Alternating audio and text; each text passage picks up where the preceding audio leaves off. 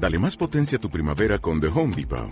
Obtén una potencia similar a la de la gasolina para podar, recortar y soplar con el sistema OnePlus de 18 voltios de Ryobi desde solo 89 dólares. Potencia para podar un tercio de un acre con una carga.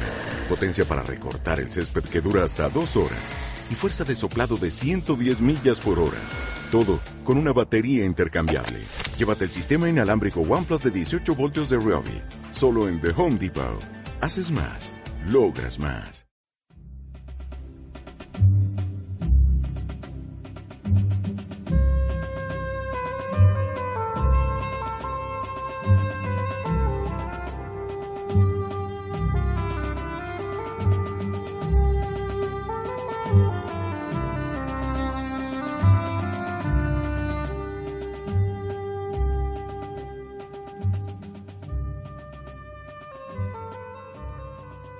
Buenos días, queridos seguidores y asociados. Damos comienzo a un nuevo programa de Radio Libertad Constituyente. Hoy es 15 de enero de 2016. Les habla Miriam Fernández desde el estudio de Somos Aguas. Eh, en, el estudio contamos hoy con la presencia de don Dalmacio. Hola, buenos días. Buenos días, ¿qué tal? Don Dalmacio Negro. Eh, tenemos en la dirección técnica a Daniel eh, Fernández y a David López. Nos acompaña Santos, mi querido amigo y eh, don Antonio García, sí lo menciona, don Antonio García Trevijano. Buenos días, don Antonio. Buenos días. Bueno, pues hoy eh, comenzamos el programa retomando la noticia que ayer eh, comenzamos a, bueno, a, criticar, porque la verdad es que tiene, tiene tela. hoy hablan de ella en la, en la página 20 sobre la diputada de Podemos que llevó al, al bebé eh, allí al Congreso eh, de los Diputados y aquí aparece como la incómoda relación entre niños y política. Y ahora van a comentar don Antonio y don Dalmacio. Tengo la suerte de que está hoy Dalmacio. Yo no tengo que preguntarle a Dalmacio qué piensa del espectáculo de ayer de un niño con Como no tengo la menor duda, yo no tengo que consultar a ninguna persona que, de criterio, una persona honorable, decorosa, educada, no tengo que preguntar. Yo sé de antemano sin preguntarle lo que piensa. Y piensa exactamente igual que yo. No tengo que preguntarle de derecha, es de izquierda. ¿Pero qué es esto? Como que un bebé vaya, la madre, un bebé, pero de verdad, de un, no sé si tendrá dos meses o tres meses, yo que sé lo que tiene. Que la madre lo lleve al Congreso de los Diputados, cuando a dos metros, a tres metros, tiene una guardería donde otras madres diputadas siempre han cuando han querido, no han tenido quien cuide al bebé en sus casas, pues lo tienen allí una guardería. No. ¿Esta por qué ha cogido? ¿Acaso hay alguien que tenga un solo dedo de frente, que piense que ha ido ahí para... porque el, el hijo está acostumbrado, como dicen, desde que ha nacido está acostumbrado a ver a la madre y no puede separarse de ella ni un segundo porque sufre el niño y tiene, además el niño tiene que aprender lo que está haciendo su madre. Y una trabajadora tiene derecho a llevar al bebé a su sitio de trabajo. Esas son las palabras que se han hecho en defensa de esta impudicia. ¿Por qué le llamo impudicia? ¿Y por qué digo, esto es, sí que es un escándalo social? ¿Por qué? Porque la madre ha antepuesto la propaganda de su partido antes que el cariño, el cuidado, los riesgos y peligros de su bebé. ¿Cómo puede consentir la madre que en un sitio cerrado, público, de tantísima gente, en una época de gripe, de resfriado, llevar a su hijo y que pase de mano en mano, cuando simplemente que no hayan lavado las manos ya puede contagiar a un niño? ¿Pero qué es esto? Bueno, yo ahí la defiendo, ¿eh? Por, por los gérmenes. La defiendo, no, no, no. Anda, a ver, Porque Lenin, ¿cuál es tu defensa? Lenin dijo rotundamente que hay que tener el partido, sobre todo la disciplina. Y entonces, es que, no, no, es que... La disciplina del partido es lo primero. La disciplina del partido es lo primero. Y si Podemos la ha ordenado que lleve a su bebé, lo lleva. Exactamente. Pase lo que pase. Exactamente. Eh, en cuanto, don Antonio, en cuanto a, lo de que no, que el bebé no estaba habituado a separarse de ella, eh, comentaba ayer una jurista, mujer, en, en, los, en las redes sociales, que no, la, no había visto que ella cuando iba a programas de televisión o daba clases en la universidad llevara al bebé. Claro, no, es que es mentira decir que el puesto de trabajo, la trabajadora, es la, izquierda social, la izquierda que cree que es de izquierda porque es humanitaria Y no se da cuenta que lo que está haciendo es vendiendo ese humanitarismo a la ambición de poder de un partido político, a la ambición de poder de esta señora. Puesto de trabajo, vaya puesto de trabajo. Ya lo quisieran las obreras y trabajadoras que, que en paro, que tienen hijos. ¿Y, que, y, qué hacen con sus hijos? ¿Llevarlos a dónde? ¿Al paro? ¿A las colas del paro? ¿Qué, ¿Pero qué es esto? ¿Qué Es demasiado, demasiado, demasiado la bajeza cultural a la que ha llegado España con sus órganos de expresión. La prensa que no esté unánimemente condenando la impudicia de ese partido Podemos que ordena y sacrifica a una mujer para que someta a su hijo a la disciplina del partido, porque está sometiendo al bebé, como para que Pablo Iglesias lo coja, lo pase de uno a otro. Ese espectáculo es aberrante. Y me ratifico en las palabras que dije ayer. Y tengo la suerte de no preguntarle para nada a nadie de los que están en relación conmigo, y no digo Dalmacio, que es un pensador político original, ¿qué piensa Dalmacio de este bebé? Y dilo con el humor que te caracteriza como quieras, porque luego vendré yo para responder. Pues a mí me parece una innovación política. ¿Cómo? Una innovación política. Sí, venga, ¿cómo la llamaría? En primer lugar, yo, según está todo, pondría al bebé de presidente del gobierno. ¿Como Buda? Eh, como ocurre en el, Tibet. Ay, ahí has llegado a mi terreno. Claro. Tú me has recordado, antes de hablar hace un segundo, de que Ortega escribió un artículo con ese título. Sobre la de España, efectivamente. Que lo anunciaba ya hace tiempo, no ocurrió, pero ahora por Los fin años llega. 40, por ahí, sí. ahora por fin llega. Ortega no era partidario, claro, pero... Uy, pero, es que eso me da a mí una ventaja enorme sobre ti, porque soy de la Alpujarra. ¿Qué significa eso? Pues te lo voy a explicar. Bueno, pero yo lo veo más objetivamente. Sí, pero es que yo lo he visto en mi casa casi. Porque yo soy de la Alpujarra, de Órgiva, y allí... Ya, pero yo no. En un sí, pero es que verás lo que es que yo lo conozco íntimamente. Y es que el Dalai Lama, que el Tíbet, pues el Dalai Lama se encarna en un niño. Exacto. De cualquier parte del mundo. Exacto. Y es el niño el que exhibe el poder del... No, no solo de Dios, de la tierra, del, del país tibetano. Claro. Bueno, pues ese niño nació en la Alpujarra. Por eso. Yo Dalai Lama nació en la Alpujarra. Yo creo que ese niño debería ser el presidente del gobierno. Por esa misma razón, el pues equivalente, que, habrá que cambiar el nombre, a lo mejor no, O reclamarlo a, Tíbet, a Dama, que nos devuelva. No, ha nacido aquí. Si está bien aquí, ¿tú te imaginas lo bien que marcharía el país presidido por el bebé? Por el niño, yo sí me lo imagino. Es más, mejor marcharía que Buda. mucho mejor. Mejor que Buda.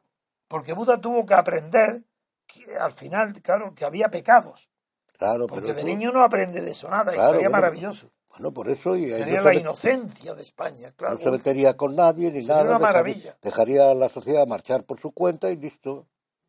Bueno, pero mira. El, y sería una ventaja. Yo sería partidario de, de, dejarlo al niño de, que declarara el partido ese que. Pero no es que espere que sea mayor, ahora, ahora. ahora mismo, ahora mismo, como, como, mañana mismo. Como se hace en el Tíbet. Que además, de la discusión que Rajoy no encuentra apoyos para ser presidente y otros en esa discusión acabada. Ha aparecido el bebé de esta señora y ese es el presidente del gobierno. El país se tibetiza, es una innovación política como el Estado de las autonomías. Y no es necesario traer el budismo, ¿no? Con la socialdemocracia tiene la religión propia. Hombre, yo prefería el budismo, la verdad. Sí. a la socialdemocracia, porque el budismo deja en paz a la gente.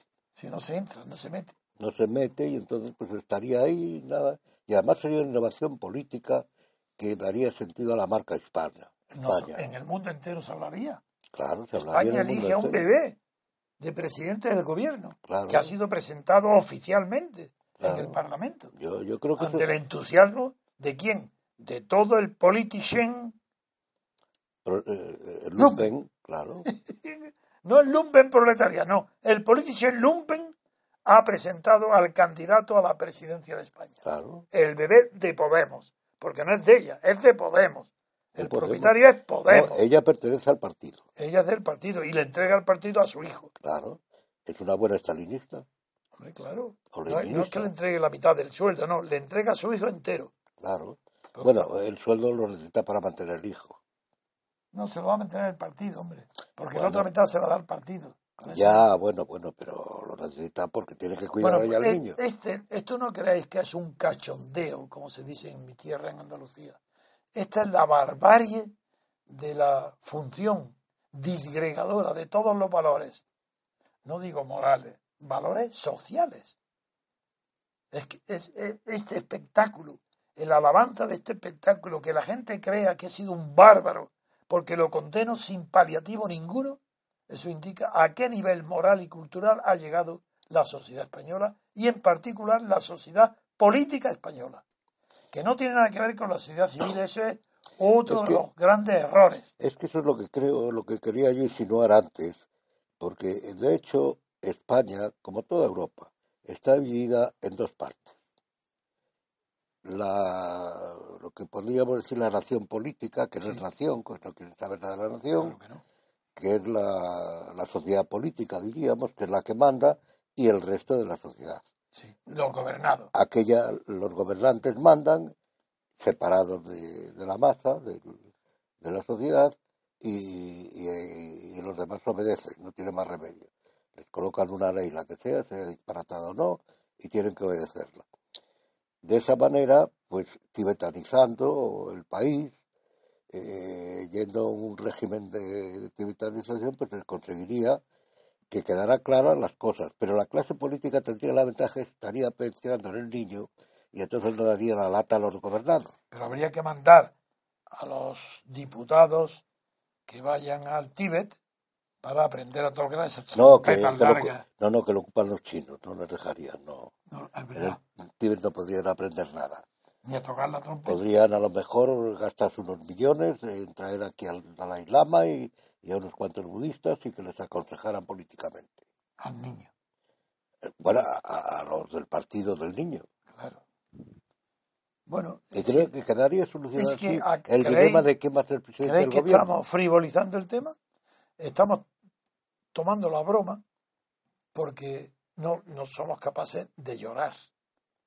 Porque el grado de. No, hombre, no, para eso los llorones del país son. No, no, eso hizo, hizo, Somos incapaces de llorar como Pablo Iglesias y la madre del niño, que lloran de emoción cuando han visto el recibimiento que han tenido en la calle al salir del Parlamento con el niño.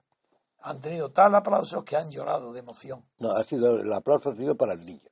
Sí, para el niño. Lo cual quiere decir que hay budistas en potencia dispuestos a apoyar todo. Y que están reconociendo la divinidad del niño. Es que un niño ante una madre trabajadora es divino. Y además parece majo el niño. sí, sí, además es mono, ¿no? Tiene, tiene imagen, que es lo que hoy cuenta, la imagen. Sí, está bien vestido, tiene una mantilla que le tapaba los pies. Sí, sí, es verdad, que han cumplido ciertos requisitos formales. Sí, no, no, no. Está muy bien planteado el Partido Budista. Podían llamarse en vez de Podemos.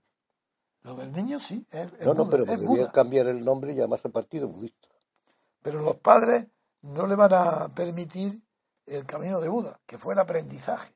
Que, los, que Buda, Buda, sus cuidadores, le impedían que conociera el mundo, para que no conociera la existencia del pecado. Y aquí la han metido en el antro del mundo. Eso sí, bueno, pues el antro del mundo, pero tiene que mejorarlo. Hombre, el niño, sí. Buda es mejorar el mundo. Sí. Mejorar a los hombres. Sí.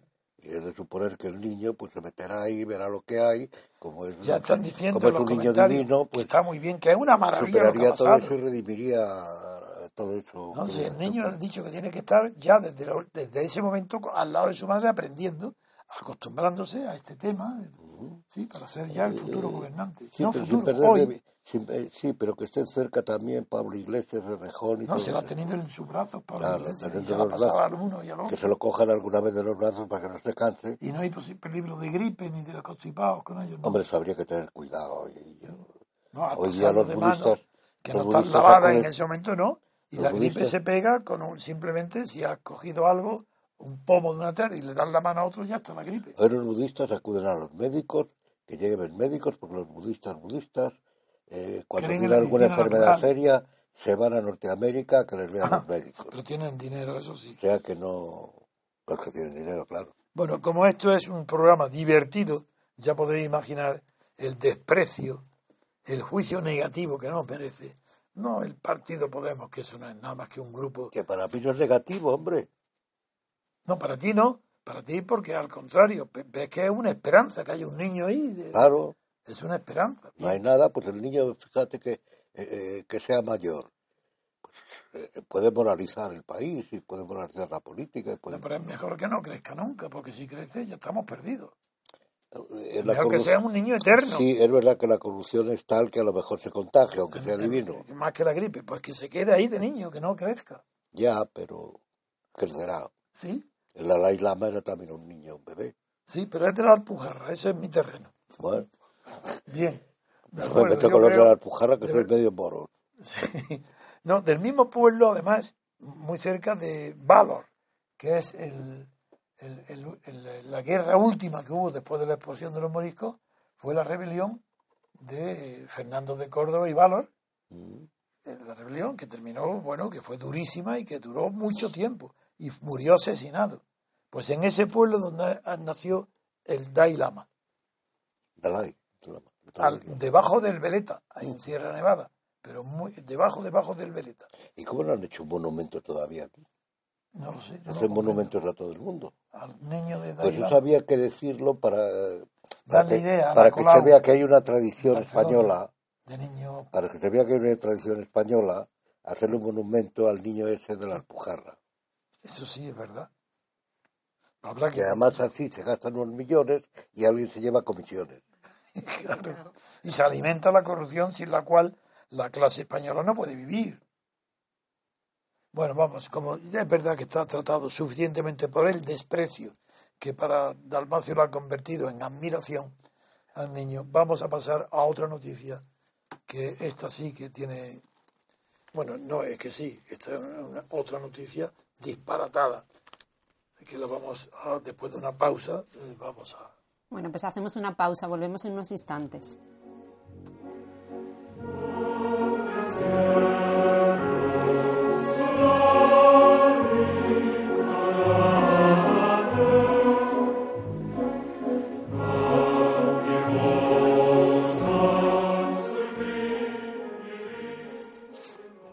Estamos de vuelta y vamos ahora con otra noticia publicada hoy en el país, en la página 19, en la sección eh, La onceava legislatura echa a andar. En un apartado dedicado a ciudadanos tenemos el siguiente titular. Rivera pide que la Cámara apoye a Rajoy en Cataluña. Este es un tema gravísimo porque no puedo comprender, y lo he dicho varias veces, y hoy la declaración de Rivera lo pone de actualidad, no, sino en la esfera del poder, porque ya Rivera pertenece al Estado español, cuidado, ¿eh? El Partido Nuevo, el Ciudadano, ya no pertenece a la sociedad civil, es un partido estatal, financiado por el Estado. Tanto un órgano del Estado, como es el Partido de Ciudadanos de Rivera, acaba de declarar, según recoge el país, lo siguiente. Ha pedido el ciudadano que el Congreso de los Diputados y el Senado se comprometan a apoyar al gobierno en funciones de Mariano Rajoy frente al reto independentista de la Generalitat. ¿Cómo?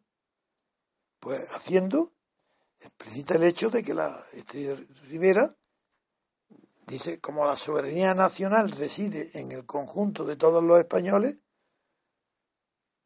ahora volveré al tema quiere dejar claro que el Parlamento ya funciona y el Senado que ya funciona por tanto puede ser ya aplicado y dice literalmente el artículo 155 de la Constitución para suspender, para frenar el programa independentista en Cataluña.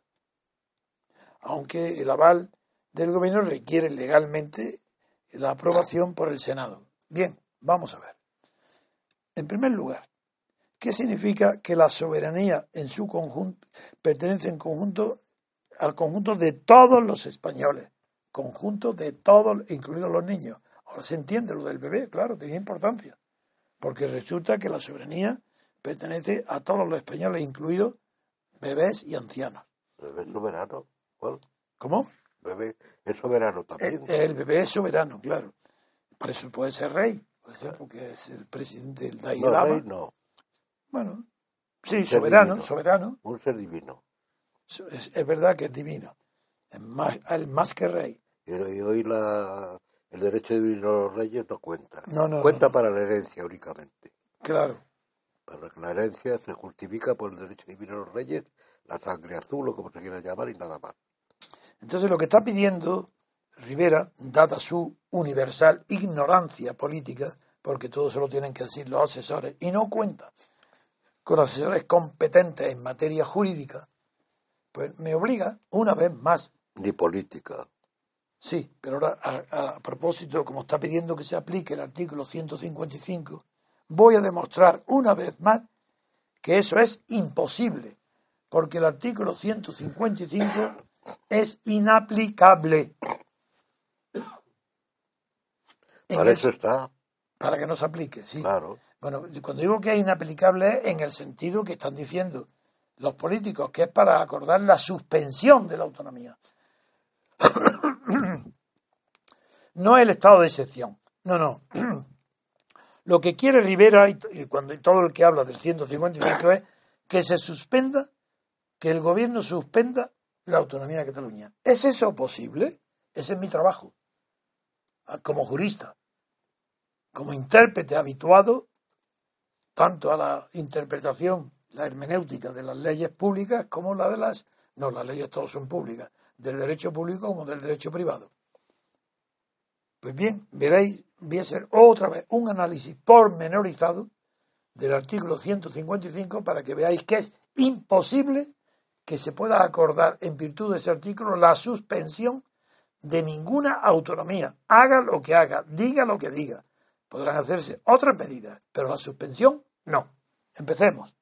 Dice el artículo 155 que si una autonomía no cumple las obligaciones que la Constitución o otras leyes le imponga, o una es si no cumple. Entonces, si no cumple, se le puede obligar a invertir del artículo 55 a que cumpla lo que incumple. Eso está claro, ¿verdad? Cumplir los incumplidos, sí. Pero vamos, dice, o actúe de forma que atente gravemente al interés general. Como la primera frase, si no cumple, se le puede obligarlo, como veremos, a que cumpla, la suspensión está excluida. Porque la suspensión implica, ya de momento, que esa autoridad suspendida no puede cumplir lo que quería incumplir porque se la suspende. Luego a eso no se refiere la primera parte del artículo. En cambio, la segunda parte dice que también se pueden eh, hacer, actúe de forma, si la autonomía actúa de forma que atente gravemente al interés general de España, ah, ahí no dice en qué consiste. Al ser vago y general y no decir que, que, que no cumple algunas obligaciones específicas, ahí sí, en ella sí puede hacer. En teoría, cabría que el gobierno pueda acordar la suspensión. Veremos, a ver, siguiendo el artículo, si ese artículo autoriza al gobierno a esa medida excepcional de suspender, de que deje de actuar, que deje de obrar, que en lugar de la generalidad, las funciones legales o normales cotidianas, no las haga la generalidad, sino otra persona. Ya veremos si eso es o no posible. De momento, hay, se ha quedado excluido que si no cumple las obligaciones de la Constitución o de otras leyes, la suspensión es imposible, porque el artículo dice se le puede obligar a que las cumpla. En cambio, la suspensión es ratificar que no la cumpla usted. Veremos a ver lo que yo hago. Seguimos entonces leyendo el artículo. En, el caso, el presidente de, de Rajoy, presidente en funciones, puede, es verdad, está autorizado para que hacer un requerimiento al nuevo honorable de Cataluña, el señor Puigdemont, Puigdemont, ¿El de la peluca? sí, el de la peluca, sí, el de la peluca, le puede hacer un requerimiento, no sé si notarial o oficial, por medio de los canales oficiales de comunicación interestatales, Por la televisión, hombre. pues le puede hacer un requerimiento al presidente de la comunidad autónoma de Cataluña en este caso, y si no es atendido ese requerimiento, le pide entonces, se lo manda, una copia, se la manda al Senado. El Senado la recibe, la lee, le pide a Puigdemont, al de la peluca, que responda que por qué no atiende al requerimiento, que dé sus razones. Actúa como un juez el Senado. Y una vez visto la alegación de las dos partes, uno el presidente del gobierno y otro el honorable de la peluca, entonces el Senado autoriza o no autoriza al presidente del gobierno para que lleve adelante lo que ha sido requerido. No puede otra cosa, es aquello de que ha sido requerido la Generalitat. No, si O sea, adoptara otra medida, eh, ya sería nula. bueno, pero es el caso de la señora a la que le están violando y el- la están violando y el dice, espere usted que consulte al Senado. Que consulta, Al Senado. Sí, sí, este algo parecido, espere, sí. Usted siga espere. violándola, pero, Sí, pero sí, yo, pues, voy a consultar, pero no. yo si el Senado no me autoriza, Y a veces el Senado le autoriza, bien. Pero si lo autoriza, es para que haga aquello que ha requerido Rajoy al de la peluca para que lo haga. No lo hace y le pide autorización al Senado para que sí, le autoriza que a pesar de la negativa o del silencio, que Rajoy pueda hacerlo. Esa es la función del Senado nada más. Bien, supongamos que Rajoy ya está autorizado. ¿A qué? A que cumpla el requerimiento. ¿Pero qué, ha- requiriendo. ¿Pero qué le ha pedido en el requerimiento? No puede haberle pedido la suspensión porque la suspensión la decreta una autoridad superior. Si Pues le pide un requerimiento para que haga algo, no puede ser la suspensión. bueno, Luego, primer punto. La suspensión está excluida por petición de principio. tú estás ahí descubriendo que el tema de Cataluña, como todas las autonomías, era un tema de feudalismo. Sí, bien, de acuerdo. De que. Cataluña, Sí, como Una marca el de- pacto implícito de el pacto implícito de las autonomías implica que las autonomías son como eh, entes feudales Pues sí, es para que estuviera el conde de Barcelona al frente de la marca. pues por a las ejemplo órdenes de. Carlomagno. sí sí por ejemplo Es- es- sería. Pues voy a seguir. Pero esto que quede claro. Es que nada más que el hecho de que el presidente tiene que requerir para que haga algo al de la peluca y si no lo hace, tiene que pedir al Senado que intervenga, que conozca lo que ha requerido, la contestación o no contestación del de la peluca. Y luego el Senado autorice. ¿A qué, va- a qué puede autorizar el, Senado a Rajoy? Pues para que cumpla o haga cumplir su requerimiento. Con lo cual, excluido la suspensión. Porque la suspensión no es una actividad de hacer, sino una prohibición de hacer. Y eso está excluido. Ya, porque, es, porque es el feudalismo bien, de acuerdo, Dalmacio, pero yo quiero. es la gran innovación del Estado de las autonomías Es verdad, restaurar, bien. restaurar sin decirlo Yo me alegro el que tú es- el saques conclusiones, pero yo me limito a mi función jurídica de ya analizar pero el texto. jurídicamente sí pero políticamente Si políticamente es, Entonces lo que se es la edad media. No, ni edad media, es anterior. entonces lo que se podría imponer ahí es No, eso no, el no, auname no. sustan el estado de excepción Es la alta edad media. Pero eso es a pasar del derecho a la política Muy bien. Continúo el análisis. Una vez que el, Senado lo ha autorizado, como ya sabemos que la autoriza para que, dice, para obligar a la a- al presidente de la, de la Generalitat, de la peluca, obligarle al cumplimiento forzoso de aquello para lo cual ha sido requerido previamente, lo que está obligado al cumplimiento forzoso. Pero cumplimiento forzoso no es lo mismo que cumplimiento forzado. Porque el cumplimiento forzoso, según el derecho universal, incluido por tanto el derecho civil, que es de donde viene el concepto, es que cuando alguien se niega, y he puesto el ejemplo de un pintor, que es clarísimo, tú le encargo una- un cuadro a Picasso, un retrato, y le pagas por adelantado lo que quieras todo, y si Picasso se niega a hacer el retrato, nadie le puede obligar a pintarlo. Por tanto, cumplimiento forzoso no existe. Existe cumplimiento forzado.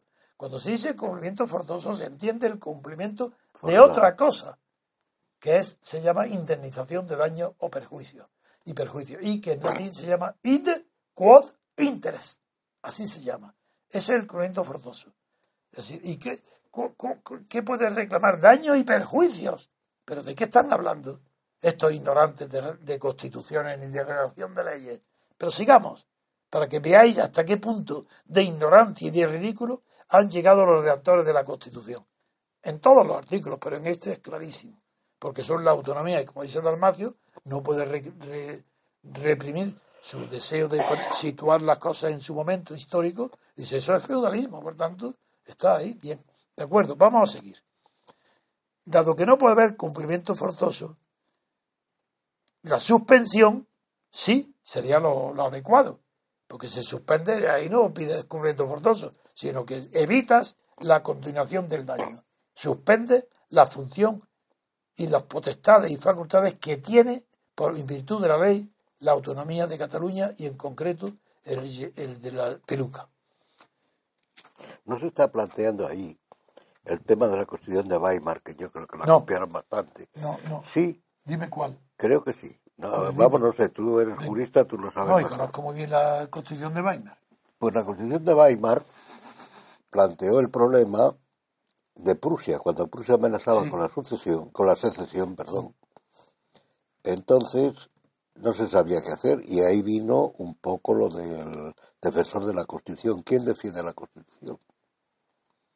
Ese es un tema tratado por Carl Schmitt. Claro, claro, habla claro. del defensor de los Claro, y defensores, que sí. además es una de las cosas que motivó que Carl Schmitt, que por eso le vino todo luego el San Benito, pues Que dijera, sí. dijera que el Führer defendía la legalidad. Sí. Eh, cuando porque el tema de Prusia fue lo que decidió en gran parte está ocultado no se no se menciona pero es, eh, eh, fue decisivo para la Hombre, subida de es que Hitler al hay un poder paralelismo y un interés que coinciden, sí. La ley no. Esta sí ley- bueno pero esa ley se- ley no. está pare- es parecida me parece parecido, a mí decir que hay un paralelismo. que está copiado parecida no lo sé no- no a lo mejor eh, está mal escrita a lo mejor Sí, pero eso sí, pero no. pero Inspirada no está porque no conocen la Constitución de Weimar ni uno solo. bueno pero le sonaba a lo mejor Ni sonada, hombre, que le va sí, a hombre, sonar sí eso a a alguien le sonaría sí. ¿A quién le va a sonar? ¿A los padrinos de la patria? ¿A Gregorio de Barba? ¿A pues a? Pérez Barba por ejemplo que era un hombre muy ilustre Hombre, por lo menos copio del alemán el patriotismo constitucional, que es una idea alemana, sí bueno pero de la posguerra, del año 49. Sí, eso es una de las cosas más siniestras que se inventaron. Eso es. Por, mí, por el holocausto no se atrevían a decir que eran alemanes, inventaron el patriotismo constitucional. Bueno, eso lo inventó en parte Ehrenberg, Ehrenberg. No, no, está en su libro. Dolph Sternberger. Sí, ese es. Ese Dolph Sternberger, es el que lo inventa. pero que, que Y luego el lo difunde el, el, el, el- el- el- Habermas. exactamente el de siempre. El Sí. de Habermas. Bueno, el Ese lo difunde. Habermas es un, Un epílogo de la escuela de Es un Francia. ingenuo, no, es sin un ingenuo. categoría ninguna. es un ingenuo, un rollo y un ingenuo. Pero no, pero Dolph Sternberger tenía otra razón, porque era el tema de las dos Alemanias. Vamos, voy a seguir, ¿me permite, Dalmacio? No, no, no me permite, una manera mía irónica de decir que me lo permita o no, voy a seguir. Mm, Como ya vemos que la suspensión es incompatible, una idea incompatible con la de cumplimiento forzoso, pues vamos a pasar, ¿qué es lo que queda? Pues dice sí luego. Después dice el artículo, o podrá adoptar las medidas necesarias para obligar al cumplimiento forzoso, o eh, para la protección del mencionado interés general. Ahí sí. Ahí no, dice, ahí en teoría parece, hombre, si se trata de proteger el mencionado interés general, pudiera aplicarse la suspensión, aunque no lo diga. Vamos a ver si eso es posible o Sí, no. pero el interés general yo creo que está condicionado por la idea de que es el interés general de España, De los españoles. pero también de la propia autonomía. También el interés general está, está todo Claro, incluido. claro, porque es feudal. Sí, pero sí, pero ellos no lo conocen. Interés general aquí quiere decir interés general de España. Es seguro, Bueno, ¿eh? Jurídicamente no tiene otra Sí, interpretación. pero jurídicamente, como es Estado de las Autonomías, incluye el- que el bien, de, el que el bien de Cataluña, el bien de Cataluña es que no tenga ese parlamento y esas cosas. No, eso no lo incluye. No, jurídicamente no da el margen. Claro, porque, imposible. porque la Es- España es autonomía. Sí, es un, no, no lo es un incluye. conjunto de feudos. Sí, pero no, por mucha ironía que quiera aplicar y muchas metáforas históricas, eso no cabe aquí. Voy a seguir el análisis.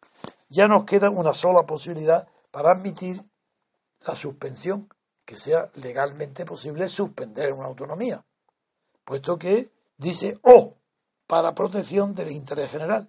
Ahí en ese caso ya no es el cumplimiento forzoso, que es lo que hemos hablado ahora, que es contrario a la idea de la suspensión, porque indica algo positivo y la suspensión es algo negativo. Por tanto, ahí está excluida la suspensión. Pero para proteger el interés general, ¿es posible la suspensión? Veamos a ver. Es que después de lo que he analizado hasta ahora, viene un párrafo segundo. Dice, dos, para la ejecución de las medidas previstas en el apartado anterior, ah, amigo, aquí ya no distingue entre un caso y otro, es para las dos medidas que son o adoptar las medidas necesarias para obligar a la autonomía catalana al cumplimiento forzoso de esas obligaciones que le ha requerido o el interés general. Pero para ambas hay un segundo párrafo que dice, para la ejecución de esas dos medidas previstas en el artículo anterior, el gobierno, aquí empieza el tema, porque ahora, ¿qué dice el gobierno? ¿Qué es lo que puede hacer el gobierno? Pues dice, el gobierno podrá, podrá, ya sabemos que la palabra podrá tiene un significado en derecho ambiguo. Por un lado, sinónimo de poder, tiene el poder de hacer, poder, puede, puede hacer. Naturalmente, no es obligatorio que lo haga, porque no, no, no, no lo pone en futuro en el imperativo, sino podrá, lo que da idea de facultad. Vamos a ver, ¿qué facultad le da al gobierno? Pues una sola. ¿Para qué? Para los dos casos. Para ejecutar las dos cosas, que es cumplimiento forzoso de las obligaciones. O, lo repito, para la protección del interés general de España, el gobierno podrá dar instrucciones a todas las autoridades de la comunidad autónoma, a, la autoridad, a todas las autoridades, no, a la autoridad de Cataluña. Un momento, un momento. Si da instrucciones es porque no está suspendido. Para dar instrucciones a la autoridad de la autonomía catalana, según el párrafo 2, redactado de una manera absoluta, que dice otra vez, perdón, que insista, es que no se puede comprender cómo puede ser tan imbéciles, idiotas o malvados que no se leen o no quieren saber lo que dice el artículo 155. El párrafo segundo para la ejecución de las medidas previstas en el apartado anterior, que son todas, el gobierno podrá dar instrucciones a todas las autoridades de las comunidades autónomas. Pues si da instrucciones es porque no está suspendida. Porque no puede dar instrucciones a algo que está previamente suspendido o que implica la suspensión, como son las autoridades de las comunidades autónomas. En este caso, la catalana. Así que le da instrucciones a las autoridades de la comunidad catalana, autónoma. Pues muy bien, que le dé instrucciones. Que le dé instrucciones a la de la peluca. Ahí empezamos. ¿Habéis visto cómo es, primero, absurdo el artículo? Segundo, inaplicable en caso de que se quiera suspender. Quieran o no quieran, no tienen más salida que a la que vengo yo diciendo. Dime, dime, dime. Pero es que aquí ocurre como en todo. Es que se suspende a algún estudiante porque no sepa nada que no se suspende nada. A los estudiantes que no saben la materia. Ah, ya no se suspender. Lo de suspender está prácticamente prohibido. Socialmente prohibido, moralmente prohibido, como quieran decir. Hombre, después de la escena del bebé del Parlamento, figúrate, está prohibido. Pues eso es que, es que no se suspende nada. A los estudiantes aprueban y sin saber. Basta que haga un enjuague con diversas asignaturas y pasan el curso. Luego no se, visto que no se puede suspender la autonomía es mentira y por tanto el señor Rivera, como todos los asesores que empiecen a, matricularse en la primera facultad de Derecho, si es que encuentran algún profesor que les enseñe. ¿El que es economista o jurista o.? No, es nada, es un empleado de banca, no es nada. No, ah, tiene, no tiene. No tiene formación ninguna, nada. Bueno, sí, en la universidad que hay hoy tampoco. Nada, nada. Pero en cambio, sí, ¿qué hay que hacer? ¿Es que no tiene remedio? Claro que tiene un remedio, pero es incompatible con el espíritu que domina España desde hace 40 años, el de la socialdemocracia. Claro que se puede hacer. Declarar inmediatamente, en un minuto, el artículo 100, aplicar el artículo 116 de la Constitución, según un artículo que publiqué en el Confidencial, que es nada menos y nada más que el estado de excepción. Fuera. Pero eso es que es, imposible. Porque eso es pasar a la política. Pasar a la acción. Y aquí lo que se trata es de judicializar todo. Sí, que no haya acción política. Y, es que no hay política. Claro, que no hay no política. ni exterior. Siempre he defendido que en España, dirigiendo la política exterior. en España no hay política. No hay política. Pero por eso es la... Ayer hice una respuesta a una señorita que me preguntaba la diferencia entre guerra civil y guerra extranjera. Y dije que era un tema muy difícil, de, pero le respondí. Eh, y, y una de las cosas que, una de las cuestiones que me basé en ello fue que la, mm, la política eh, de la guerra, sí, dije que la, según Clausewitz, y, y, yo pienso igual, la guerra es la continuación de la política para otros medios. Sí, sí, forma parte de la política. la guerra civilizada. Sí, civilizada, claro. Pero yo he añadido y tengo publicado en mis libros una idea contraria, que también es válida. Yo lo que digo es al contrario, que la política es la continuación de la guerra para otros medios. También, y también, Ahí está. Y eso voy a decir por qué, Dalmacio, y te va a encantar. Y puse como ejemplo lo que sucede en España desde la muerte de Franco. A ver si hay, dije, dije ayer, a ver si hay alguien en el mundo que sea capaz de desmentir lo que voy a decir ahora. Desde que murió Franco hasta hoy mismo, hasta ayer del bebé, todo lo que pasa en España es la continuación de la guerra civil por otros medios. Mm. Esa es mi conclusión. el bebé incluido en el Parlamento. Es que las guerras civiles hay que ganarlas. Claro. No pueden terminar, sí, puede haber un justicia formal y demás, pero la guerra civil sigue latente si no se gana rotundamente. Y, y como no se ganó rotundamente, pues sigue la guerra. Bueno, ahí hay una diferencia. No, yo pienso como tú, pero también lo dije ayer, que Clausewitz también habla del tema. Y la diferencia, en la guerra civil no se puede aplicar uno de los axiomas de Clausewitz que dice que el, la, la finalidad de una guerra no es la victoria. Dice eso no, porque el enemigo puede volver a rehacerse y atacarte otra vez. Dice, la finalidad de la guerra es la aniquilación total del enemigo. Eliminarlo. Entonces, en la guerra civil eso no se puede hacer. Y puse el ejemplo de Lincoln y de Franco. Sí, pero al mismo tiempo la guerra civil, eso Millo tiene unos estudios muy interesantes, Millo. Sí, sí, sí, sí, sí, sí. Eh, que dice que la guerra civil es la più indestructible de todas las guerras, la más indestructible de todas las guerras. Sí y que es además una guerra que está siempre latente. Que está siempre latente. esa Eso coincide con mi idea de ayer. Claro, claro, que, es eso, que es eso mismo. Y que la guerra civil, además, es distinta de las guerras es distinta de las guerras extranjeras. Completamente, tiene una naturaleza diferente. Tiene una naturaleza completamente diferente. Se utilizan las mismas armas, pero el espíritu es distinto. Y que es al mismo tiempo la base de la política que tiene que buscar el equilibrio. Sí, señor. Y sin política, sin política no hay solución. No hay solución. Y España está hoy sin política. pagando el precio de la continuación de la guerra civil. Mm. Los catalanes se separan porque en la guerra civil la perdieron. Los separatistas hablo, no los catalanes. Bueno, los que la perdieron. Los que la perdieron, los separatistas. Pero no, pero la perdieron. Pero ahora sacan la, sacan la cabeza. es una consecuencia, por ejemplo, de la ley de memoria histórica, aunque vino más tarde, y de todo eso, que aquí se ha querido reproducir la guerra civil, en primer lugar, pasando a la socialdemocracia de golpe. Sí, señor. Al principio. Se barrió a todo lo que era la socialdemocracia, o si son socialdemócratas a todo. Sí, pero hay una diferencia entre la sociedad. Esto nunca lo he expresado, pero me encanta hablarlo contigo. Hay una diferencia esencial entre la socialdemocracia alemana y la española. La diferencia está justamente en el poder económico. Mientras que la socialdemocracia alemana es el resultado de la guerra civil perdida por Alemania y del renacimiento del auge económico. La guerra mundial, ¿no? Hablo de la guerra mundial, sí. De la guerra mundial. Y que le pasó como Japón.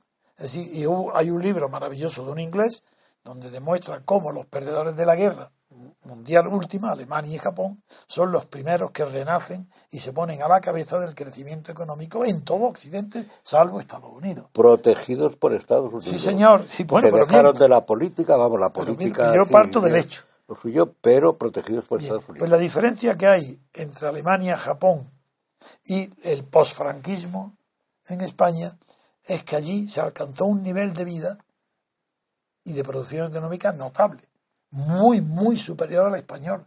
Y por eso, como no podían tener antecedentes tradicionales en, el imperio alemán ni en el imperio japonés para apoyarse en la tradición como Inglaterra o como Estados Unidos, tuvieron que inventar la socialdemocracia unos valores nuevos, que es despreciar y destruir todos los valores antiguos. Bueno, es que la socialdemocracia alemana Eso me refiero. es socialdemocracia, Lenin es socialdemócrata y Lenin había dicho, eh, eh, Europa en parte sigue bajo el dictado de, de Lenin de que hay que pasar del capitalismo al socialismo.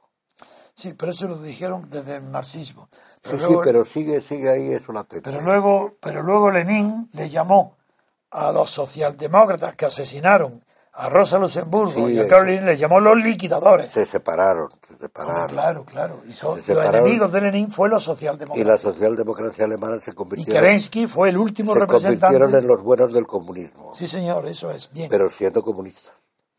Sien- Sí. Porque siguen siendo comunistas. Pero la diferencia con España es lo que, que pasa es España que ha esto- pasado de la miseria, de la Mm. miseria a la socialdemocracia, directamente.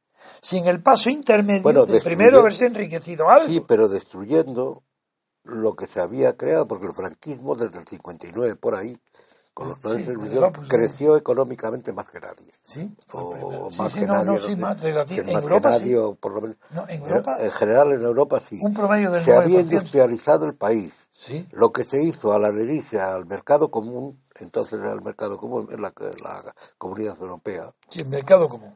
el mercado común, lo que se hizo que el tratado, lo dicen todos, el tratado que consiguió Franco con, con la comunidad europea, o el no me acuerdo la fecha, No, no. o será ya la comunidad europea, era superior al posterior, que para entrar como fuera se ha destruido la industria, Eso fue ya Felipe González. porque querían un país de servicio. Eso fue Felipe González. Felipe González. Porque buscaba homologar a España con la socialdemocracia alemana. Sí, No sí, defender pero- los intereses pero no económicos de España. con la social econ- Homologar. No, Hombre, es la palabra Sí, bueno, clave. sí, sería- Mújica, Felipe se le llenaba la boca. Sí. Vamos a homologarnos con Europa. yo creo que más bien con la sueca, pero bueno. No, no, de, de verdad. Porque la sueca es lo que ha luego introducido más cosas a través de la alemana y Sí, todo. Palmer, sí, bien. Pero no, lo que pasa es que ahí eh, se destruyó la industria, la industria naval española, era la mejor del mundo, técnicamente. Y la industria, las acerías que había en el Mediterráneo, en el norte, ¿cómo se llama? La, la de Gijón, la de Ah, habla de Entonces, Asturias. Eran las mejores de Europa y del mundo, técnicamente. Esto está dicho y redicho y comprobado. La industria española era, en general muy buena. Se liquidó para sí conseguir más fácilmente entrar como fuera el mercado común. Para, para que protegiera el sistema establecido. es- conozco y he vivido personalmente el tema, conozco al pie de la letra, puedo repetir los días, los meses. Conozco, he tenido contacto directo con el mercado común, era íntimo amigo de Chesón, de los ingleses, conocía todo y sé perfectamente que lo que hizo eh, Felipe González fue a cambio de homologar políticamente los partidos y España con Europa, Para que a cambio ceder en la economía todo lo que quisiera. Para entrar en la Unión Europea, el mercado para común. que la Unión Europea, la comunidad, protegiera Si lo que lo he vivido. la instauración. Sí, señor, eso sí, claro. Pero en fin, esta, esta derivación eh, proviene de que nos hemos apartado algo, pero bueno, estamos dentro del espíritu de que yo digo, lo que dije, en me confirmo, la única posibilidad de evitar que siga creciendo el dominio de Cataluña sobre de la Generalitat, sobre los españoles catalanes, que son todos, pero más de la mitad no quiere la independencia, para suprimir esa anomalía tan brutal que existe dentro de Cataluña, no hay más remedio que aplicar el artículo 116 de la Constitución que regula el estado de excepción. Y en 24 horas está el asunto resuelto.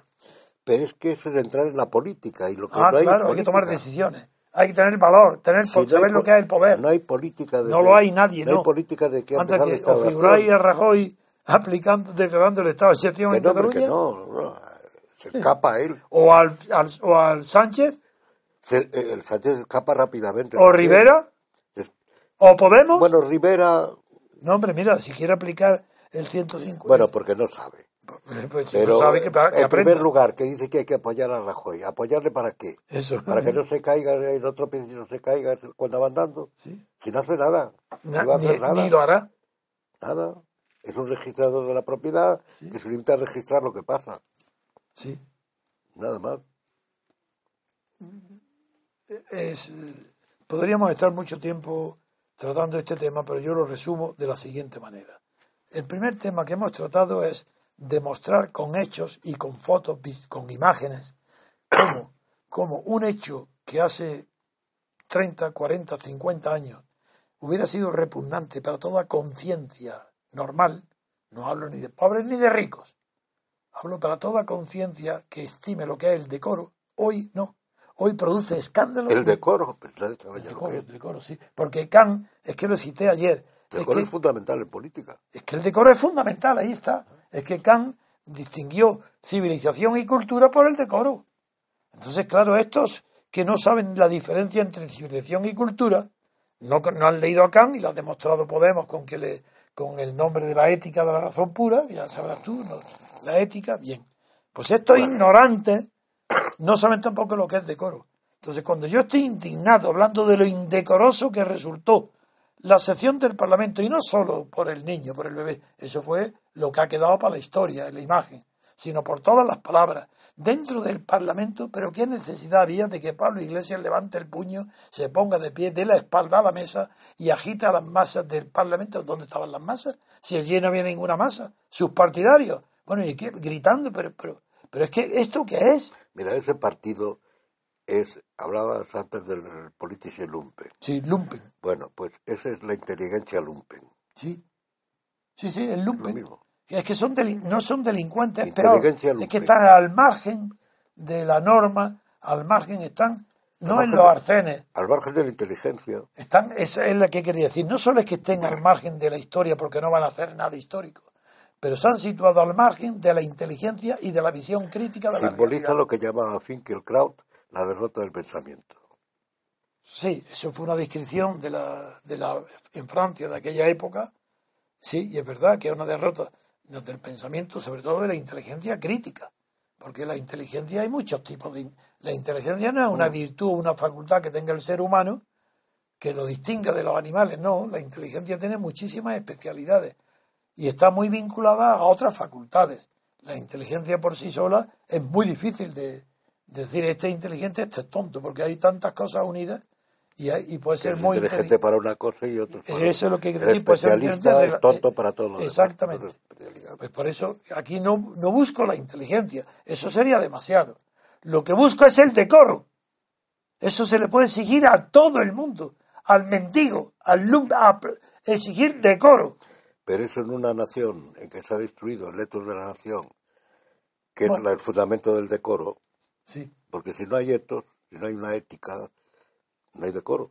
no hay forma.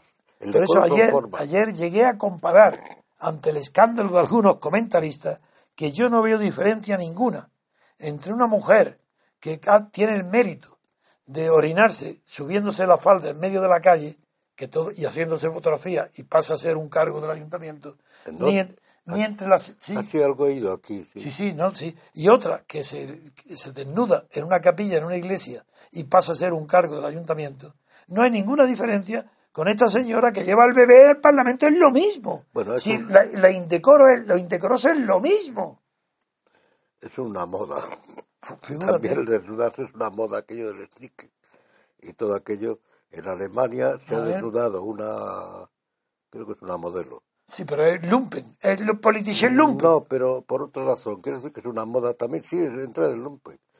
Eh, se ha desnudado en público para que hay fotografías que circulan por los animales, para protección de las pieles de los animales. Diciendo que, las mujeres que, tienen que, protesta contra los mujeres. Pero hoy van al Parlamento para tener el poder y el, el jefecillo de ellos hace declaraciones y en la prensa mundial, en novedad, diciendo que va a ser presidente del gobierno y que el presidente del gobierno, y que ese poder, el cielo hay que tomarlo al asalto, no con votos. Ese lo dice ahora y se llama, es el líder, se llama Pablo Iglesias y él dice pues que, no tiene principio, reconoce que no tiene y ataca a Cayo Lara a quien le atribuye principio, diciendo no, no, es que él para conservar un ridículo 12% tiene principio. No, no, yo no tengo principios ninguno. La prueba es que empecé diciendo renta universal y ahora quiero ser como Dinamarca.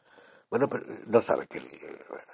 Bueno, él es verdad que es despreciable, es verdad, no sabe. Pero el hecho es que está ocupando un puesto grande en la política española, ya. Están jugando a la imagen, nada más.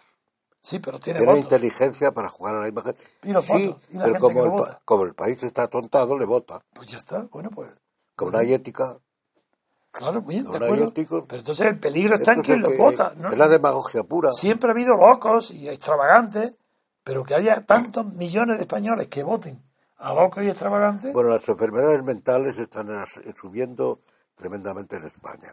pero no sube el suicidio. En toda Europa y en Suecia. España. Eh, hay más suicidios de los que se piensa, pero En España no hay de los que se dicen, pero, pero sí sube. En fin. Eh, Pero además el suicidio como índice es más propio de los países protestantes.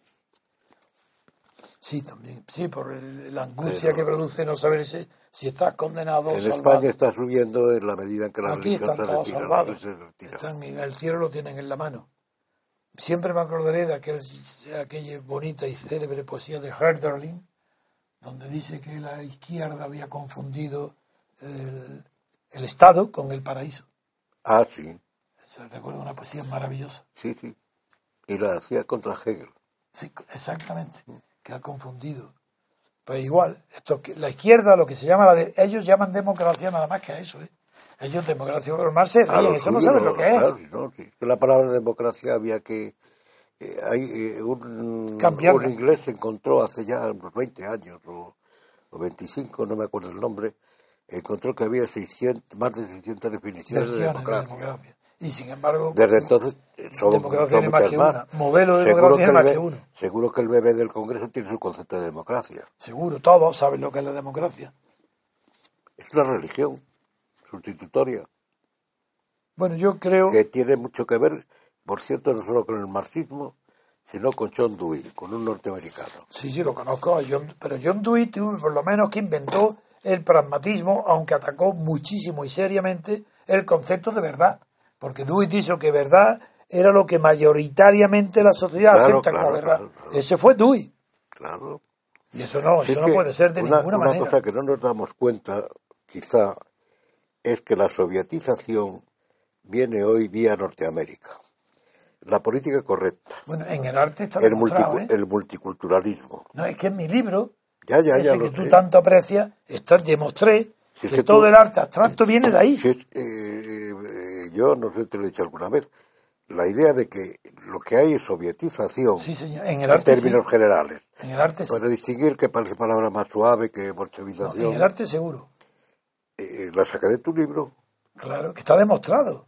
en el arte, pero es que es en todo, es sovietización en todo, y eso viene vía Norteamérica. Ah, Y triunfa De en Norteamérica. Y de ahí viene norteamericanas. de regreso a Europa. Lo que pasa es que la sociedad norteamericana es más fuerte y a lo mejor Yo resiste sé que lo tengo demostrado con ejemplos concretos, con museos, con el nombre de los pintores más caros y de los arquitectos holandeses, la escuela del estilo, todo, si lo tengo Hasta demostrado. las reformas de Bolonia están inspiradas en la sociedad, en la universidad norteamericana, en la enseñanza norteamericana, Viene de, norte- viene de rechazo, pero ha llegado de como Europa. forma de sovietización. Eso es. Bueno, no sé. a lo Gramsci, si ¿sabes?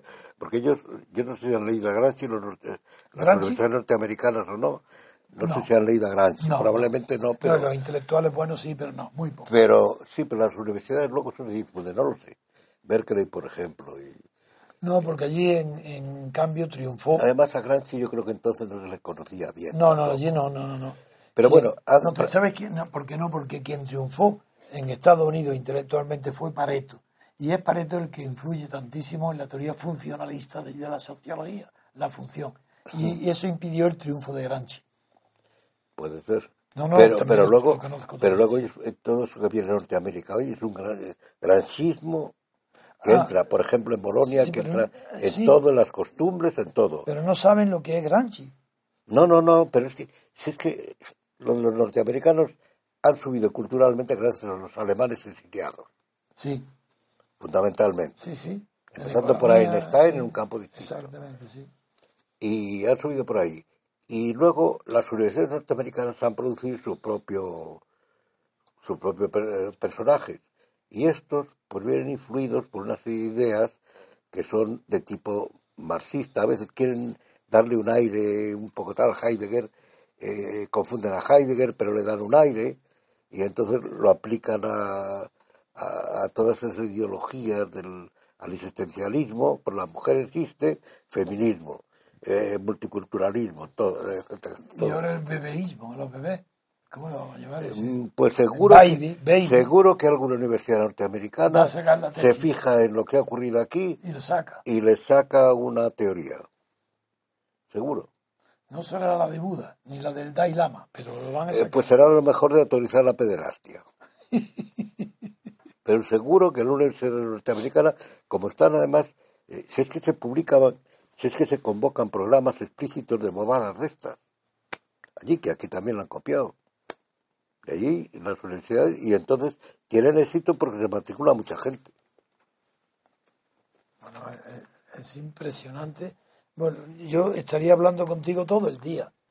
Eh, y, lo, y creo que quien más nos agradece nuestras conversaciones son nuestros amigos y asociados que por cierto están continuamente tratando de que nos separemos tú y yo al viaje.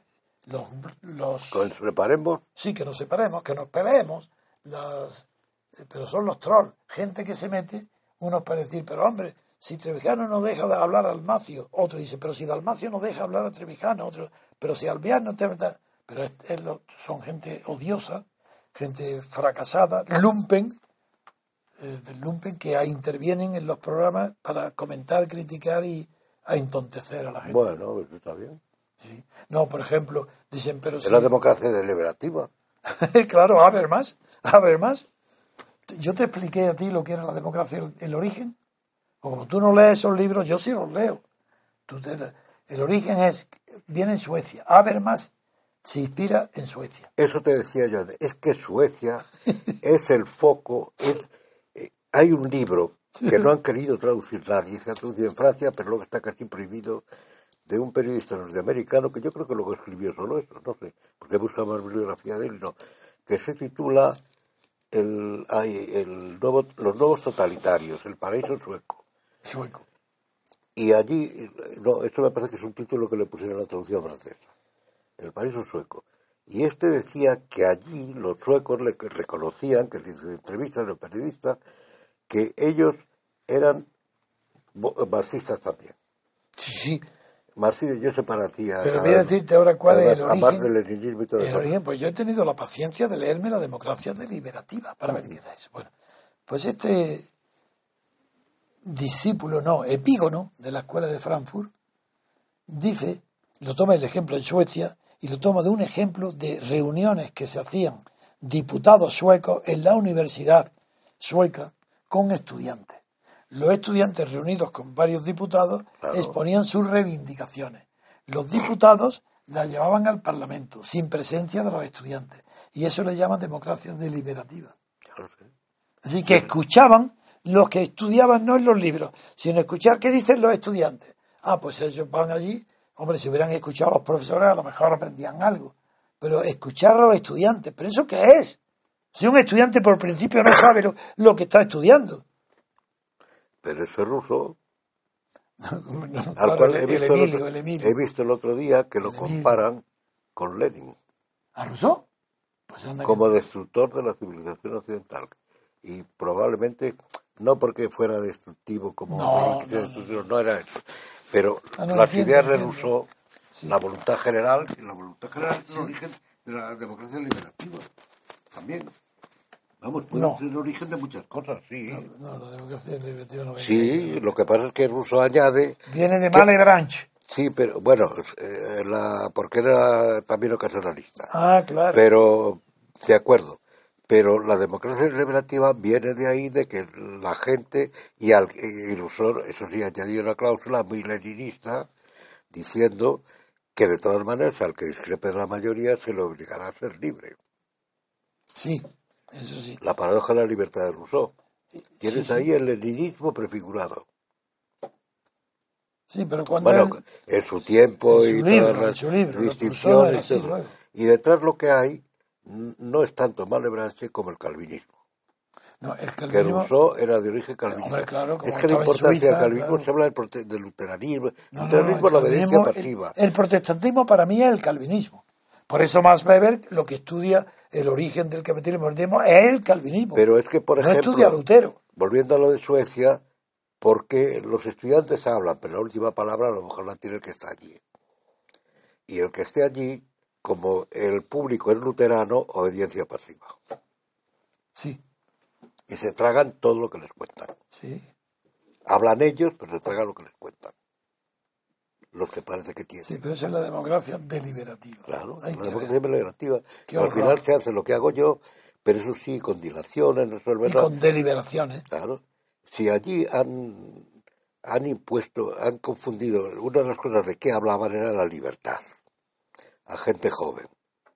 Y la libertad consistía a- eh, con los dirigentes suecos, la dirigieron que la libertad, auténtica libertad política, era la libertad sexual.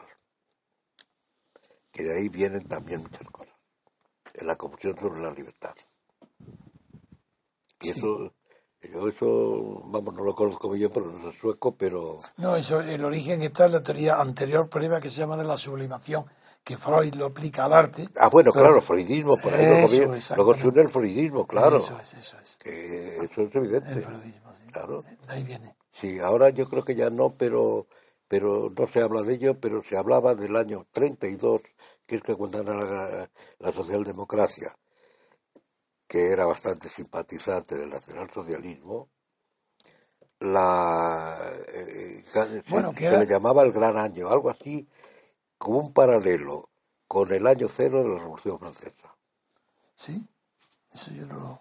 El gran, el gran año, es el año no he oído. 1932, cuando sube la de- socialdemocracia del país. Eso, eh, Antes del triunfo definitivo de Hitler, sí, un año antes. sí, bueno, pero ahí yo no creo que tuvieran eh, Es que mucho no que veo, ver no Hitler, veo eso. todavía, porque toda la socialdemocracia alemana nutrió el nacionalsocialismo. Desde luego. Y, y si no, los únicos enemigos fueron los comunistas.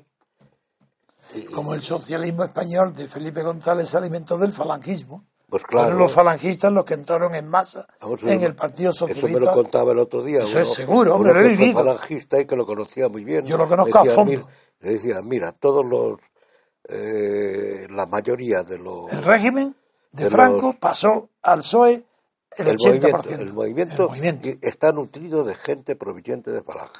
Y, y los sindicatos Que por verticales eso tuvieron tanto interés en destruir todos los archivos en que figuraban pertenencias. y los sindicatos verticales han terminado. Fue comisiones Por obreras. supuesto. Comisiones Obreras entró filtrándose en los sindicatos verticales. Por El final ha sido que los la masa de los sindicatos verticales acabó con comisiones Y obreras. siguen siendo verticales.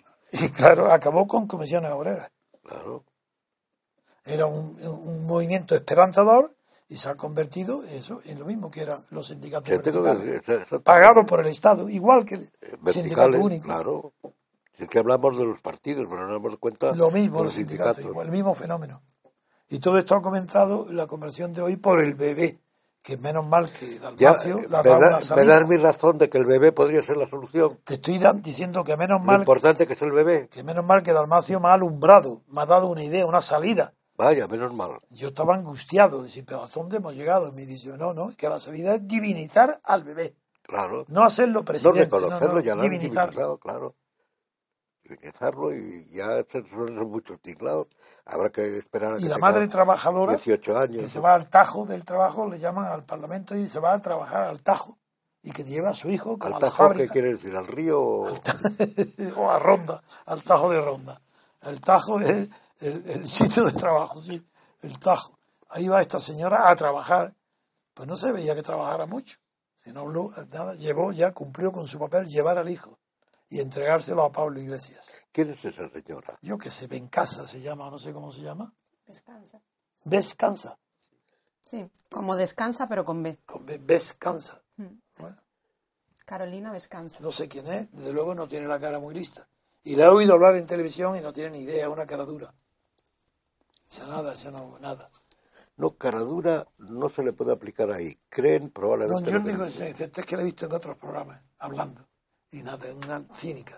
No nos sabrá nada, pero, pero yo no creo que sea cara dura. ¿No? Es que esa gente ya no se le Ha puede pasado de aplicar. todo eso. Los Es que no se conceptos. aplicar ya eso. Son los hombres nuevos que aparecen, mujeres nuevas que aparecen por ahí, que ya hay un sistema de educación y de presión política y social que, Si, si es que el ideal es ese, el hombre nuevo, el ideal. ¿Cuál es el ideal de del De la- del hombre nuevo De- fue, la, fue la falange. soviet- El hombre nuevo No, no, pero era eh, distinto del hombre nuevo de, de Mussolini. ¿Saben la revista? Sí, Mussolini inventó el- Hombre, el hombre pero, nuevo. Pero antes estaba Lenin. No, pero Y antes, eso es sí, sí, antes estaba el socialismo. No, y eso pero- viene de la Revolución Francesa. No, Mussolini era socialista primero. Anterior. Acuérdate que la Revolución Francesa, uno de los temas era regenerar la raza humana. Sí, hombre, claro, el Klaus Anastasio, un, un, un alemán, fue el que tomó esa renovar la... la- No, no, no, pero en el, cambio, el hombre no es la clave de las ideologías. sí, el hombre nuevo, pero Mussolini anterior. Sí, habló igual No, que... antes que Lenin. Si es que no, no, la- no, pero eso está ya no, hombre, la revista La Lupa y La no. Ametralladora son del año 1909, 1912, y ahí hay una frase literal. Ah, eso ya no lo sabía. Yo- pero yo sí, lo he estudiado, y, en ese año la revista Lupa dice, y la dice, eh, que el hombre nuevo es mitad monje, mitad soldado, y lo copia al pie de la letra José Antonio. Y nadie dice aquí que la ha copiado de Mussolini. Mitad monje, mitad soldado. Que conozco el tema, Lenin no tiene nada que ver con eso. Lenin es muy posterior. Y Trotsky sí. Trotsky sí, Trotsky en 1905 ya fue un héroe. la- Era ya el del hombre nuevo. León Y la Trotsky, política claro. soviética está orientada en ese sentido, crear Trotsky sí, mediante la transformación social, Sí, Trotsky sí. no con los procedimientos que hay ahora. ya, pero- Trotsky era una figura en 1905, Y cuando Lenin era desconocido. bueno, ¿De acuerdo? ¿Quieres que terminemos aquí o seguimos divirtiendo a nuestros amigos? Porque como aprecian- quieras, tú verás. es que aprecian muchísimo. Pregúntale si se divierte. ¿Y cómo me van a contestar? A lo mejor están no, aburridos. que- no, no, no, eso sí que no me lo dicen continuamente, que son divertidísimas nuestros encuentros. Bueno, Les bueno, gusta, les encanta. Bueno, pues si quieres seguir. Saben pues, que son cultos, irónicos, y que, y que yo, sobre todo, a pesar de tu tendencia al humor permanente, yo no pierdo el hilo de lo que me llama cada programa. Pero es que como... Es que la situación en que estamos es para tomársela con humor, si no... Hombre, si, hombre, si no, no estarías aquí tú, porque te tomas el pelo a todo, al medio mundo. que si no, no tiene sentido nada. Lo tomas en plan serio, trágico, te pegas un... Sí, no, pero yo, llegan- no, me- pero yo no- no me pegaría un tiro Pero por, quien no oye, dirán, pero llega, llegan los impuestos y tienes que tomarlo en serio. Porque si no vas a la cárcel. Y otro llega, hombre, es que te pueden robar el alma estos tíos. Pues es que te- la televisión te la meten en tu casa. Es que no puedes prescindir de ellos. No puedes llevar una vida de yo no ermitaño. Yo no veo más que películas policíacas. No, yo veo los del oeste. Son mejores. Yo es que he visto mucho... paisajes exteriores me gustan más que los Eso sí. cuarteles eh, de policía. Eso sí. Ah, eso pues ya sí, está. Eso sí. La lección Ford, por Eh, ejemplo. uy, El hombre tranquilo, vaya película. Sí, sí. La, la he visto 20 veces. La de memoria. La diligencia. Hasta el diálogo. La diligencia, todo aquello. Y las que eran muy buenas, pero no las ponen, no las alemanas antes de, la guerra. antes de la guerra. Películas- de la Hanna, por ejemplo, La tumba india, la, la que era protagonista Friedrich Marsch, alemana, sí, aquellas eran muy buenas. sí. La tumba india, El tigre de Bengala. Sí, esas eran películas de, Eran eh, películas muy buenas. buenas con muchos exteriores también. Sí. Muy bien. Yo creo que podemos dar por terminado esta diversión de hoy para distraernos de la tragedia y del drama permanente que es la política española. Si no hay política. Para- no, bueno, de la acción del gobierno, De la antipolítica. de la antipolítica española, que es verdad que no hay política. Si hubiera política, nadie hablaría en políticas en plural. En Si se que- habla de plural, es medidas, las no polític- políticas. En las universidades españolas existe unas asignaturas que en Norteamérica las prodiga, pero allí es verdad que empezó desde el punto de vista de la sociología, que se llaman políticas públicas, En plural. en plural. Eso es la destrucción de la política, convertirlo en Es que burocracia. si hay plural, no hay política. Eso es burocracia. Porque la política forzosamente es una síntesis. O La- es singular o es mentira. La política implica decisión. Si no hay decisión, no hay política. Y la decisión puede llegar, es la vía que puede llevar en ciertos casos al estado de excepción. que es lo que yo pido. Pero Estado decisión de aquí- excepción para que haya política, acción, poder, ¿quién decide seguridad. aquí? Aquí se quiere todo judicializar. Eso implica la judicialización de todo para que no haya decisión. Porque la decisión del juez es Pero si es que declarar. los jueces también deciden políticamente, no, ju- no porque, con las leyes. porque se les ha considerado poder. Hombre, claro, es poder. Pero cuando están al servicio del poder Tú sabes lo que no saben casi nadie, que bajo el título Poder Judicial, ¿sabes cómo lo define la Constitución? No. ¿Poder Judicial qué es? El poder de los 5.000, 6.000 o 8.000 jueces independientes que hay en España. El Poder Judicial es todos los jueces, el poder de juzgar. A eso le llaman Poder Judicial. Claro, porque es, poder, es que el- la barbaridad es que se llame poder, es autoridad. Es que es- eso no es poder Pero- de ninguna Pero manera. eso, pero eso tiene, pero eso tiene que ver con, eh, pero eso es general en toda Europa, con las constituciones a la europea, en que se hace, Jaime Montesquieu dio la pauta, aunque él decía que el poder judicial es nulo, Presque, presque nul. pero Dice decía además casi, presque nul. casi sí, porque lo considera como un poder moral, Eso es. tomado de Inglaterra. No, no solamente eso, sino que dice que el Poder Judicial lo que tiene es el poder de rechazar que se metan en su terreno, Claro. pero no el de... No el ejecutivo. de- no es meterse él en un poder, eso no no. es el ejecutivo. Y además en, eh, en Francia, Montesquieu decía eso también porque es verdad que lo reconocía Hume, que en Inglaterra había más libertad, pero Siempre, que en Francia siempre, siempre la- había más justicia, en la monarquía absoluta, por los jueces que eran, que eran prueba- gentes independientes, no, no, la prueba es la que anécdota. compraban los cargos. ¿Sabes cuando, cuando el État moi? Eso fue una contestación a la protesta del Parlamento de París, que sabes que eran los magistrados. Pero es que eso no es real. esa Hablo de la monarquía. absoluta, ¿eh? Sí, siempre se discute si le se moi, es, es verdad que No, fue real, fue real, fue real. fue real. Sí, sí, yo Harton investigado. lo pone en duda, pero dice que refleja, No, no, no, yo en todo caso refleja, refleja el ambiente en todo caso. Es más, y la prueba, Derecho al divino, menos los franceses estaban tan convencidos de que c'est moi, que cuando decapitan a Luis XVI, no pueden sustituirlo con nada comparable con el dios rey. Claro. Y inventan la nación para que tenga la misma grandeza que tenía el rey. Y por eso le- la nación nace cuando decapitan, decapitan l'État c'est moi.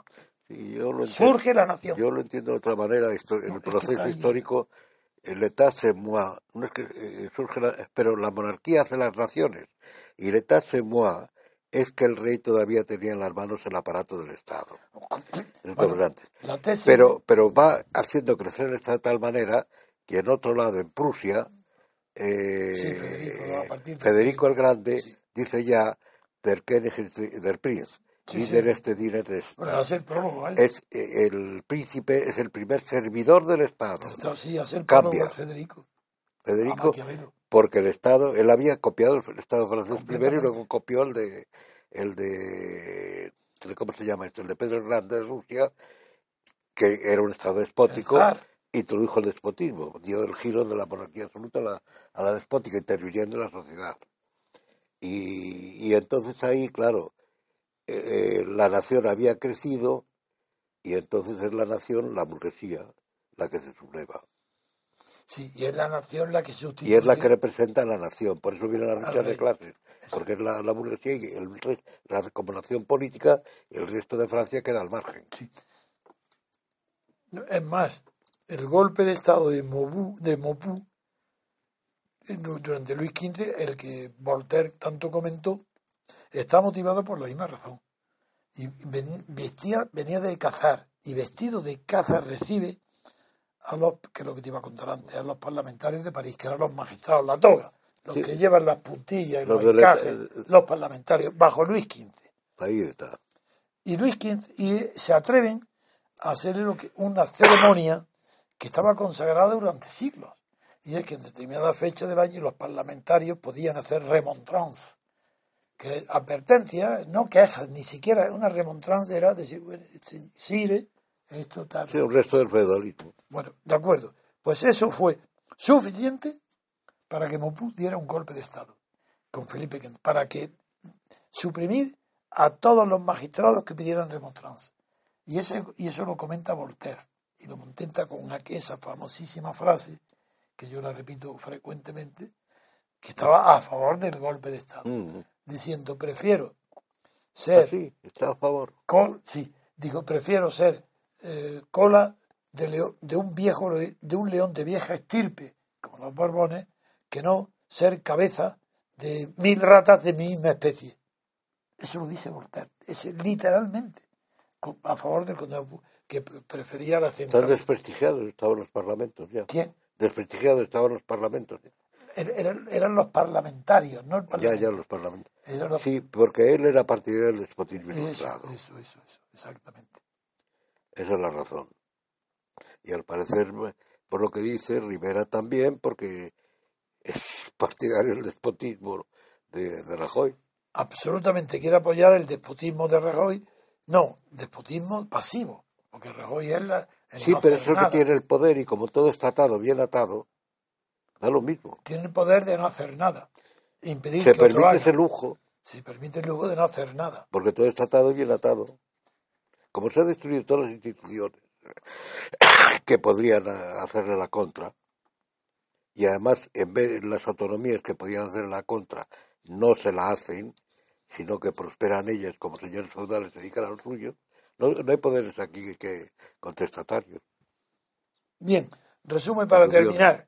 El hecho fundamental que ha motivado nuestra reflexión primaria ha sido el bebé. El bebé. Es el hecho que va a ser recordado. Es la figura, es la figura. La figura del día y del año y de, sabe Dios, de la posteridad. Será el bebé de Bencasa, ¿no? De, de Vescanza. Ah, Vescanza. Mm. Y luego que ha pasado de mano en mano, como si fuera una falsa moneda, y no es verdad. Es la encarnación de Buda y del Dalai Lama, que vuelve a reivindicar el derecho de un alpujarreño que encarnó el Dalai Lama y que está allí ya. Está en, el Dalai Lama actual era un niño que nació en la Alpujarra. Y vinieron desde el Himalaya a, rendirle pleitesía y se pusieron de rodillas. ¿Y cómo, lo descubrieron? Ah, no lo sé, yo creo que por sueños, yo que sé, ¿cómo pudieron venir? Eso no lo sé. ¿Cómo pudieron viajar desde el Himalaya hasta debajo del Veleta y encontrar ahí que tenían el Dalai Lama ahí? Yo no lo sé cómo, por qué lo eligieron y cómo fue ese, no lo sé. Pero vienen toda la prensa del mundo, ¿eh? No tienes inspiración divina. en fin, hasta mañana, amigos. Espero que esta vez sí, que hoy os habéis divertido, pero también haber aprendido de que el artículo 155 de la Constitución no, permite la suspensión de la autonomía. Eso es no imposible. nada, es un artículo deliberativo. sí, con la democracia deliberativa de Habermas. ¿Sabes que lo descubrí el otro día en un artículo muy bueno? Que eso ha pasado a la Iglesia a través de Runner. Yo, realmente lo he leído y me gustaba. Bueno, pues es que eso ha pasado, la democracia deliberativa, la Iglesia a través de Runner. No sabía eso. Y eso debe ser en parte, es en parte una reacción, lo de la democracia deliberativa, contra los discursos de Hitler ah. y sus y sus compañía y sus, muchachos que eran agresivos, que eran, vamos, imperativos. Como tiene que ser un discurso político, tiene que ser imperativo, razonado, el imperativo. conductor, como el Lo que pasa es que son conductores. Claro, lo que pasa es que luego el Führer, bueno, derivaría otras cosas, pero pero que tiene que ser. Y entonces en contra de eso aparece la democracia liberativa que se une al patriotismo constitucional de Stenberger, que Stenberger lo inventó para otra cosa, ¿no? lo inventó pensando en las dos Alemanias. ¿En? Las dos Alemanias. Ah, para la reunificación. él pensaba en eso. Eso no estaba mal pensaba, bueno, no podemos ser, pero somos alemanes y se puede ver a los otros. Muy bien. Bueno, pues muchas gracias, don Dalmacio, muchas gracias, don Antonio. Hemos disfrutado mucho en el programa de hoy. Bueno, pues hasta aquí entonces el programa. Si les ha complacido, no duden en compartirlo y en darles a me gusta. Mañana continuaremos comentando la actualidad nacional e internacional y contamos con ustedes, como siempre. Que pasen un buen día.